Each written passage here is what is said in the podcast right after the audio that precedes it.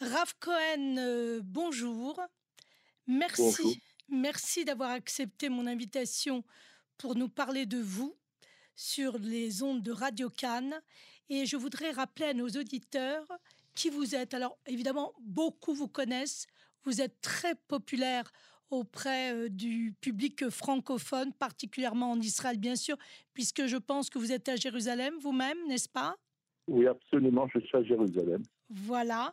Alors j'ai appris il y a quelques instants que vous étiez né à Alger, que vous avez fait une grande partie de vos études en France, mais que depuis 50 ans, vous étudiez la Kabbale. Et alors, je vais vous dire une chose. Oui, dites-moi tout. Lorsque nous avons l'obligation d'étudier la Torah, c'est une obligation, c'est une mitzvah que nous avons tous à accomplir. Bien sûr, il y en a qui peuvent s'acquitter qu'avec la lecture de- du schéma tous les jours, puisque ce sont des versets de la Torah. Très Mais bien. la mitzvah est de étudier la Torah. Et dans cette mitzvah, il faut savoir que la Torah est composée de quatre euh, niveaux. Il y a ce qu'on appelle le pshat, le, le texte apparent, Oui, littéral. le midrash, qui déjà nous révèle des choses un peu plus qui sont cachées derrière des histoires que nous ne connaissons pas. Mhm. Il y a le remez, les allusions, et il y a ce qu'on appelle le sod, les secrets de la Torah. Très bien. Et ça, euh, je l'ai eu l'occasion de l'entendre de la bouche du grand saint vénéré Rav Ben Sion Abba Shaul, qui a, lorsqu'il donnait ses cours de halakha et qu'il est arrivé au, à cette mitzvah d'étude de la Torah, il a dit toujours que tout chacun a l'obligation d'étudier toutes les parties de la Torah. D'accord, les quatre qui- niveaux donc. Les Oui, quatre absolument. niveaux. D'accord. donc, ceux qui n'ont pas ce- cette possibilité, ils peuvent d'abord en- en- entendre des explications là-dessus. Ils peuvent euh, lire des passages de- du Zohar, même s'ils ne les comprennent pas. Et ils D'accord. seront acquittés par rapport à leur devoir vis-à-vis de la lumière dont leur âme a besoin. Maintenant, donc, euh, moi, j'ai commencé bien sûr un cursus habituel dans, les, dans la yeshiva, où j'ai étudié d'abord ce qu'on appelle les textes comme la Gemara, les textes euh, du Oui. et ensuite le, le désir de connaître un peu plus profondément les choses euh, m'ont toujours beaucoup attiré.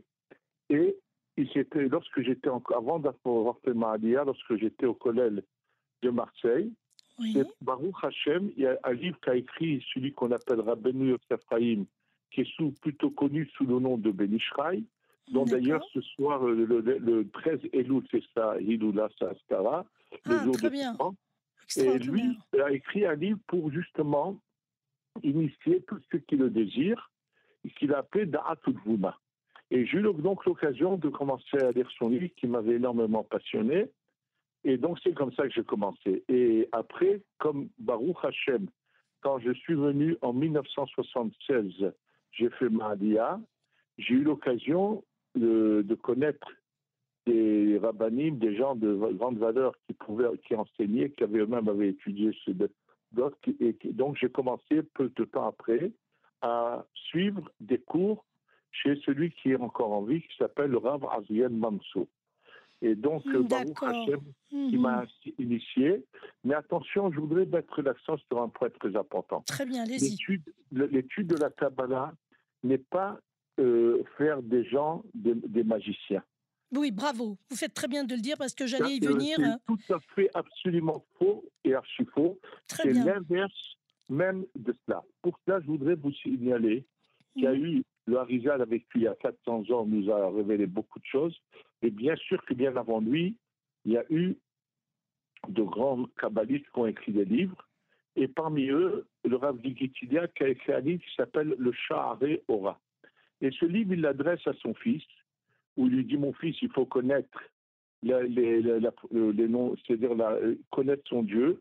Et d'ailleurs, ça s'appuie sur un verset que le roi David avait dit à son fils Da et Elohé avicha ve'avdeu. Connais le Dieu de ton père pour le servir. C'est-à-dire que la connaissance en mot euh, euh, en hébreu n'est pas qu'un terme de connaissance, mais c'est un terme également de lien et d'attachement. Lorsqu'on parle d'une relation entre un homme et une femme, c'est marqué dans la Torah que Adam a connu euh, donc le mot Da'at, sa femme. Mm. Donc la connaissance va nous unir à Dieu. Et là, le père dit à son fils, mais fais très attention mon fils. Ne te sers pas de Dieu parce que tu as vous pourriez répéter parce que là, on ne vous a pas très bien entendu. Vous disiez quoi, pardon? Je dis, le père a dit à son fils, il écrit dans le début de ce livre Charora, Fais très attention, mon fils, de ne jamais te servir des noms de Dieu, parce que tu inverserais le but de la création. L'homme a été créé pour servir Dieu et non pas pour se servir de Dieu. Alors oui, alors, je, alors je, suis tout à fait d'accord avec vous, je connais parfaitement euh, cette loi. Cependant, à partir du moment qu'on l'interdit, à partir du moment que l'on dit attention, ne pas utiliser les noms de Dieu pour faire de la magie, du moins de faire la cabale pratique, parce que je connais certains kabbalistes beaucoup moins intègres que vous euh, qui, prétendent que la cabale peut avoir un sens pratique. À partir du moment qu'on interdit, c'est-à-dire qu'il est possible, malheureusement ou effectivement, d'utiliser soit les noms des anges, soit les noms de Dieu pour une utilisation plus ou moins euh, adéquate.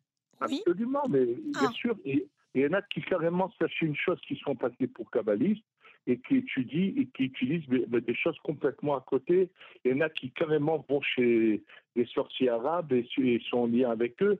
Donc, de ah, toute façon, même si c'était l'utilisation des noms de Dieu eux-mêmes, alors les gens ont tendance à penser, à imaginer que le kabbaliste, c'est ce, ce, ce, faiseur de magie, de, de, de, de qui, en fait, et, et surtout, ils sont souvent impressionnés parce que ils sont capables de dire aux gens tu as, tu as eu ça ou tu as fait ça. Oui, mais en même temps, si je peux me permettre, cher Rav, je me souviens d'une émission que vous avez faite qui a eu beaucoup d'écho en France dans le cadre de Source de vie. Je ne sais pas si vous vous souvenez, il y avait eu quand même beaucoup, il y avait trois parties, je crois, où vous parliez de la vie après la mort. Et vous aviez dit quelque chose d'absolument incroyable, que vous étiez capable, puisque vous étiez kabbaliste, de pouvoir décerner, de distinguer dans l'œil d'une personne qui venait vous voir le nombre de jours qui lui restait à vivre. Alors là, je suis désolée, mais quand on entend ça, nous, pauvres mortels, vous êtes kabbaliste, vous savez, vous savez ça, le pouvoir du savoir, c'est quand même quelque chose. Le savoir, attention, c'est tout simplement, il y a un signe que j'ai l'occasion de voir. C'est un signe, tout simplement, c'est une connaissance. De la même manière que je peux lire dans la main des gens, c'est un enseignement qui se trouve dans le Zohar ou sur le front des gens, sur, à côté des yeux. C'est c'est une connaissance. Mais attention, cette connaissance ne doit pas être ni utilisée pour quelque cause que ce soit. Et par exemple, si je parle de la ligne de la main, oui, je peux vous dire qu'il m'est arrivé de voir une fois, il y a c'est une histoire qui monte il y a plus de 30 ans en arrière, c'est pas 40. Je me souviens pas exactement où j'ai vu, par exemple, une personne dans la ligne de sa main, on voyait qu'elle n'avait pas trop longtemps encore à vivre et elle est encore vivante. Ah. Mais que, que s'est-il passé? Effectivement, peu de temps après, elle a eu une tumeur dans les sinus, dans le, euh, qui était, où les médecins ne donnaient presque aucune chance de survie. Et là, je peux vous dire que ça a été des prières récité avec des gens très compétents, tels que le Rav Benayahu Shmodi de Nar Shalom, qui ont fait ce qu'on appelle le Pidyon Nefesh, et beaucoup d'autres, beaucoup de prières ont été euh, récitées. Et bien que, en regardant les signes de la main, euh, ça, paraissait évident qu'il ne reste pas beaucoup à vivre, sachez qu'elle vit encore, cette personne.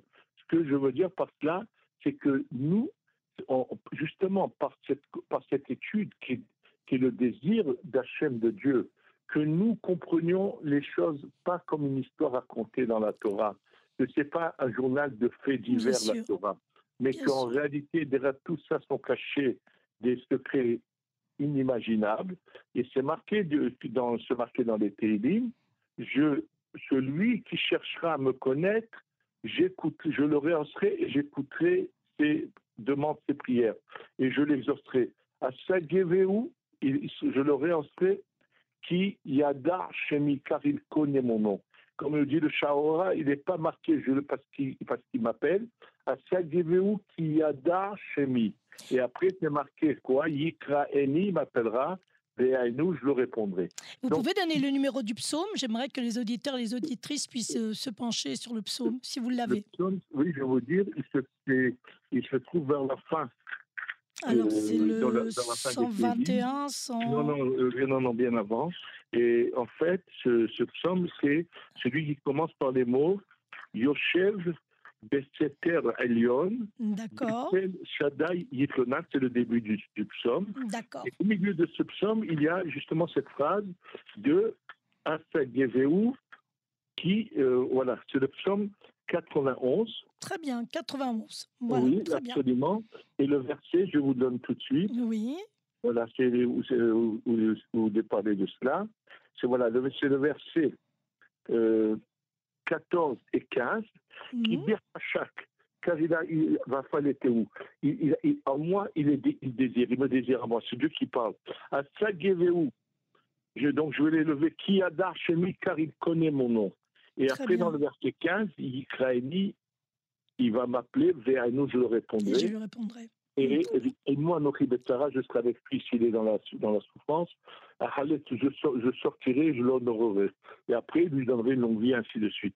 Donc, c'est le désir. On, nous, ce que nous devons faire dans notre vie, c'est faire le désir de Dieu. C'est ce que Dieu nous demande de le faire. Donc, les faiseurs de magie, qui sont même souvent des, des, des- des purs charlatans, Oui, des mascarades, Euh, des mascarades. et, et malheureusement, c'est ceux qui attirent le plus de monde. Bien Il sûr. faut savoir qu'il faut mieux s'en écarter parce que ils n'arriveront pas, même s'ils ils sont capables de dire des choses qui se sont passées, c'est pas pour autant qu'ils sont capables Très bien. de résoudre les problèmes qu'ont la personne.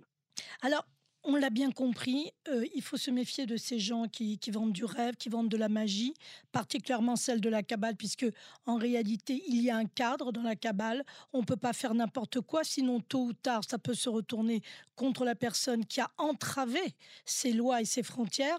Mais il y a tout de même une question qui interpelle beaucoup de nos auditrices. Pourquoi les femmes ne peuvent-elles pas s'approcher de la Kabbale? Qu'est-ce qui interdit l'étude de la pas pour la femme? non, attendez, attendez. Les femmes, Ah, il faut savoir une chose. Il y a uniquement leur obligation est avant tout de connaître toutes les lois qui les concernent. D'accord. Maintenant, il faut savoir que, je vais pour comprendre ce sujet, Oui. Je voudrais rappeler au public une femme qui est une grande érudite dans l'histoire et qui a eu une fin tragique. Berouchaï, oui, et Brouya, la Brouya, femme voilà. de Rabbi Meir. Alors, les gens- ce qu'il faudrait savoir, et moi pendant longtemps, je me posais la question que pourquoi cette fin était aussi terrible. D'abord, l'histoire se trouve, je vous donner la référence à ceux qui veulent la, la voir, Mhm. et dans le traité de Avodazara, dans le Talmud Babli. Page 17, au deuxième partie de, de, de la page. Et là, Rachi ramène, euh, ramène l'histoire parce que là-bas, il est dit que Rabbi Meir, Baalanes, celui qui est Mhm. connu, qui est enterré à Tveria, a dû se sauver de la région où il était. Et il y a plusieurs causes qui sont données, et une d'entre elles, c'est la suite de l'histoire de sa femme. Ce qui s'est passé, c'est la chose suivante. Elle, elle étudiait, et quand elle, a- elle avait une connaissance fabuleuse dans toute la Torah, ça veut dire elle mettait des filines, elle connaissait euh, les, sujets les plus profonds, bref. Et lorsqu'elle arrivait à un enseignement de, de nos sages, euh, qui dit attention, une femme doit faire attention, c'est-à-dire c'est une sorte de mise en garde pour elle, Kala. Les femmes ont un da'at qui n'est pas fort, qui est léger, ça veut dire, attention, il y a dans la tête trois choses, il y a la chokma, elles sont égales aux hommes, la bina, elles sont supérieures aux hommes, puisque c'est marqué bina yetera le nashim, yetera le nashim, bina yetera, la présence plus de bina, mais au niveau du da'at, c'est l'inverse. Les hommes, et, je vais expliquer ce que cela veut dire. C'est-à-dire qu'un homme, lorsqu'il faute, c'est pas qu'il a eu un moment de, perte de ses convictions, c'est que délibérément, il se donne des tolérances. D'accord. Une femme peut avoir des convictions propres, pures, sans se donner de tolérance, mais il peut arriver que si quelqu'un arrive à, la, à faire en sorte de lui tourner la tête, elle pourrait pendant un instant Perdre la tête. oublier toutes ses convictions et faire l'inverse de ce quoi, en quoi elle croit. Hmm. Elle aura du remords, mais ce sera trop tard.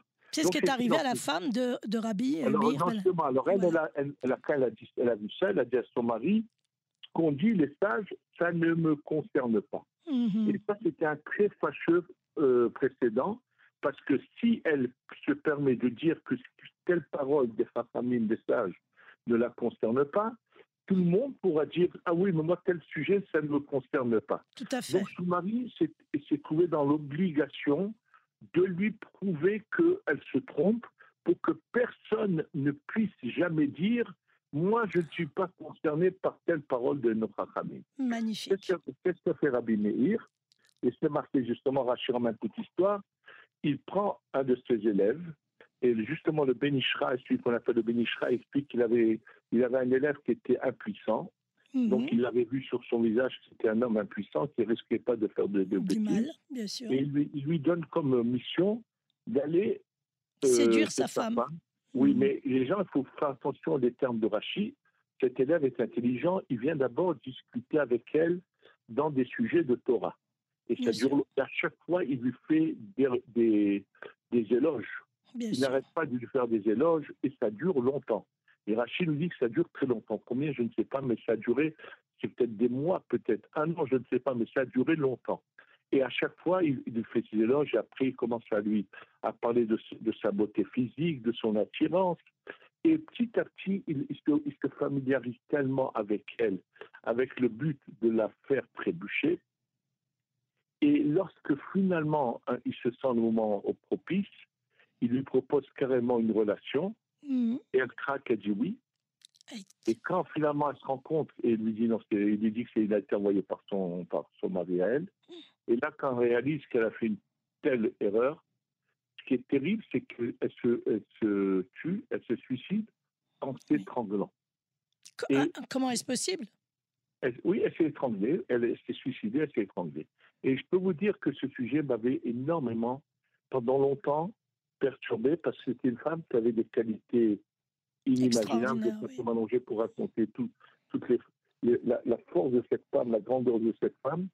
Et jusqu'au jour où j'ai trouvé dans le livre de celui qu'on a appelé le Chida, qui a vécu il y a 300 ans. Chida, c'est les premières lettres de son nom, Chaim Yosef David Azoulay. Le Chida qui est né en Eretz Israël, qui, qui ramène en fait, que s'est-il passé? Il, part, il justement, il soulève la question pourquoi l'obligation de l'étude de la Torah a été donnée aux hommes et non pas aux femmes? Donc lui déjà soulève le problème. Écoutez la réponse. Très bien. Pour la comprendre, je vais vous dire une chose. Vous rentrez dans un restaurant, il y a un chef de grande, de vraiment un bon, et il sait préparer des plats de, de merveille. Il prépare un beau un, un plat de viande avec faut voir comment. Et voilà que ce, ce- ce- on, on- on prend ce plat et on la sert dans une assiette qui a été utilisée précédemment par quelqu'un qui est sale. Qui voudra manger de ce plat? Personne. Il dit écoutez bien. Il dit lorsqu'il y a eu la faute d'Adam Arichon du premier homme, il dit l'homme a mangé mais n'a pas parlé, alors que la femme a parlé et a mangé. Il dit donc chez l'homme, l'œsophage, euh, pardon, le- le- euh, par où passe la, le- nourriture, Mhm. par où passe la nourriture est entaché, et par où passe la respiration chez l'homme n'a pas été entachée parce qu'il n'a pas parlé. Alors qu'étant donné que la femme a dit à son mari de manger, et elle a mangé, donc elle a, quand elle a fait la faute, elle a, elle a, elle a entaché, elle a comme si elle aurait sali aussi bien son oesophage que son, sa trachée artère.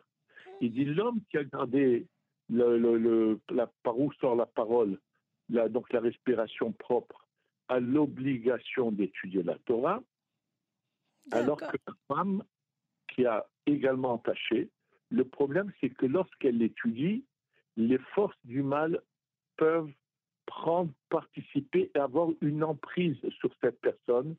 Et, et c'est d'ailleurs comment elle meurt, la femme de Rabbi Meir. C'est pas elle, c'est Eh ces oui. forces du mal qui ont pu avoir une emprise, lui font l'étranglement, c'est la, le- Et oui, par la gorge. Oui, de bravo. la- de la respiration. Et oui, Donc, en fait, extraordinaire. oui, c'est pas le problème de euh, d'in- d'interdire. Le problème, c'est de surveiller le, le- que les personnes, il ne leur arrive absolument rien et qu'ils puissent euh, euh, ne pas avoir un dégât quelconque pour qui puisse avoir euh, un, quelconque dégât. Surtout, penser que lorsqu'une femme, elle est dans sa jeunesse, pendant toutes les années où elle a cette période où malheureusement euh, elle a une sorte de, de, où les forces du mal ont un peu plus emprise, hmm. donc elle doit se protéger. Je vais vous donner un exemple à, à cela. Je dis toujours à toutes les femmes d'éviter à tout prix de s'approcher des cimetières. Oui, oui c'est vrai, je, vous ai entendu le dire. Pourquoi? Pourquoi? Parce que tout simplement dans les cimetières, nous ne le voyons pas. Mais si on le voyait, on verrait combien de forces négatives, mauvaises se trouvent là. Ah, et d'ailleurs, j'ai eu l'occasion de, de, ça fait très très longtemps de cela. Un jour, je, c'était un, cas parmi tant d'autres, hein, d'une jeune fille qui me disait qu'elle avait des angoisses et ça, ça avait commencé, je, je crois, deux ans auparavant où elle avait constamment des, peurs, des angoisses. Et donc, j'ai tout de suite eu l'idée de la questionner. Est-ce qu'à ce moment, au moment où ça a commencé, est-ce qu'elle avait euh, eu l'occasion d'aller dans un cimetière? Elle me dit oui. Sa grand-mère était décédée, elle était rentrée entre les tombes pour aller à l'enterrement. Et depuis, elle a vu cela. Et tout simplement, ce que je lui ai fait faire, c'est qu'en général, on n'envoie pas des jeunes filles au migré, mais il y a une manière de se laver les mains 40 fois avec des pensées qui, ah. qui, qui, équivaut à migré. C'est ce que j'ai fait faire à cette jeune fille. Et Baruch Hashem, elle est revenue à elle, plus d'angoisse, tout allait très bien. Ce que je veux dire, donc, ce n'est pas une sorte d'interdiction. C'est de protection. De protection. Donc, qu'elles entendent à travers un rave qui arrive à expliquer ça de, des sujets qui sont très intéressants. Attention, la Kabbalah, je vous donne un exemple. C'est bientôt hmm. Rosh Hashanah. Oui. Il faut manger, on a la coutume de manger de la pomme dans le miel. Oui. Oui, c'est vrai, on veut adoucir l'année. Hmm. Mais ceux qui ne connaissaient pas la profondeur de cela se sont, se sont trompés. On dit non, on peut prendre plutôt pas le miel du sucre, des choses comme ça. Et c'est faux. Le mot le miel en hébreu, qui, qui, a la valeur numérique de 3, euh, 106, euh, euh, en fait représente l'adoucissement des rigueurs. Les rigueurs, je vais vous dire tout de suite comment les rigueurs, ce sont les cinq dernières lettres de l'alphabet, celles qui sont, euh, euh, qui sont les doubles lettres doubles, telles que le rap, le même, le nun, le p, le tsadi. Et ces cinq lettres-là ont la valeur numérique de 280. Et lorsqu'on rajoute à ces 280 le nom de, Dieu de 26, qui est un nom de, de miséricorde, on va, on va faire que ce nom de Dieu rajouté à ces 280 vont adoucir ce qu'on appelle le vin qui rigueur. Et le sort de Rosh Hashanah, justement, étant donné qu'on est en plein jugement et on veut adoucir la rigueur, donc et a été choisi la pomme en particulier, comme l'explique le Benishraï dans son commentaire sur Shirachirim, la mhm. pomme est choisie parce que la pomme est le seul fruit qui représente la miséricorde, contrairement à tous les autres fruits qui existent. Et donc c'est lui qui est choisi, donc c'est pas par hasard qu'on prend une pomme, trempé dans le miel, parce que le miel en hébreu c'est de vache, et de vache c'est l'assouchissement. Ça veut dire que finalement, des choses comme cela, on peut l'expliquer à toutes les femmes aussi, elles le comprendront. tout ce qui peut être, quand on parle d'études, c'est-à-dire par exemple vouloir savoir que s'est-il passé avant la création du monde, les mondes qui ont été brisés. Il n'y a pas un intérêt particulier aux femmes d'aller approfondir dans les détails de cela. Le savoir, oui, pourquoi pas, puisque ça explique notre, ce qu'on a réparé dans notre vie actuelle. C'est pas le savoir. Mais d'aller faire des études dans les détails profonds de la Kabbalah, comment ensuite la lumière divine descend de niveau à terre, ou de... ça, ce n'est pas quelque chose qu'elles doivent chercher. Elles peuvent avoir les cours d'une manière générale, mais il ne faut pas tomber dans ce, ce qu'avait fait euh, ce voyou de Berg qui a, ah, oui. qui a fait malheureusement oui, qui, a fait, qui, a, qui, a fait, une mafia, une, exploitation totale de la Kabbalah. On n'en parle même pas. on a, comment? On n'en parle même pas, ça n'a strictement rien à voir oui, avec mais la je question. dire, voilà. Et, et, justement, il organisait, il faisait venir des femmes. Euh, Madonna, qui est une chanteuse américaine, était une admiratrice à lui. Mhm. Et je peux vous dire à quel point il était tordu et mauvais cet homme, qui a su utiliser ça pour du mal. J'ai eu l'occasion de rencontrer un très beau jeune homme euh, d'origine d'un kibbutz d'Israël qui était aux États-Unis, mhm. qui était pas du, qui était d'origine pas du tout religieuse, et puis qui s'est intéressé. Et lorsqu'il est arrivé dans un, dans, chez Berg. Il avait entendu pas, il est rentré. Ni, ni plus ni moins, Berg lui a tout, tout, simplement proposé de lui faire rencontrer Madonna et de, le, lui, de, lui présenter Madonna pour qu'éventuellement il envisage une vie en commune avec elle. Il a, été, il a compris qu'il y avait quelque chose qui n'allait pas puisque Madonna n'est pas juive. Mais pour vous dire, lui, oui, son intérêt, Madonna lui donnait beaucoup d'argent, elle venait écouter ses cours, donc ça a été une exploitation. Et si les gens qui allaient à ses cours n'ont absolument pas évolué en quoi que ce soit pour se rapprocher de Dieu. L'étude de la Torah doit être un moyen de nous rapprocher. Donc les femmes ont aussi besoin de se rapprocher de Dieu, mais il y a des moyens pratiques, bons, qui vont les aider à mieux comprendre et à mieux mettre en pratique les lois de la Torah. Et bien sûr, elles doivent les comprendre, mais ce qui les concerne. Vous comprenez? Tout à fait. Il y a juste quelques jours, ici, chez moi, dans mon bureau, se trouvait une, une francophone une doctoresse qui m'a raconté qu'elle, lorsqu'elle s'est mariée, on lui avait dit de faire les lois de pureté de famille, mais sans les lui expliquer. Mm. Et lorsque sa sœur a eu l'occasion d'avoir une euh, rabbinite qui lui a enseigné et expliqué la profondeur de ce sujet, ça elle, ça l'a tout de suite touchée. Elle a commencé à bien à pratiquer et elle est arrivée très loin. Donc, ce qu'il faut, c'est que l'étude nous emmène voilà, très bien. Oui, oui, oui, oui, c'est ça. Vous amène à vous dépasser et finalement à devenir. J'ai bien compris. Il ne faut pas aller chercher. En fait, il faut, pour une femme, puisqu'elle n'a pas d'obligation réelle à étudier euh, la Torah, elle se doit seulement se rapprocher de ce qui peut la ramener, elle, vers elle, c'est-à-dire vers Dieu. Ça, je pense qu'on l'a bien compris. Bien écoutez, cher Rav, je suis ravie, ravie vraiment que vous m'y accordez cette interview. J'espère que nos auditeurs et nos auditrices vont bien en profiter. Entre-temps, je vous remercie et je vous souhaite Shana Tova si je n'ai pas l'occasion de vous revoir au téléphone. Et je vous dis à très très bientôt. Merci encore mille fois. Avec plaisir. Et je voudrais souhaiter à tous, à tout l'arbre Israël, Shana Tova ou Amen. Amen. Toda Rabba. Au revoir. Au revoir. Au revoir.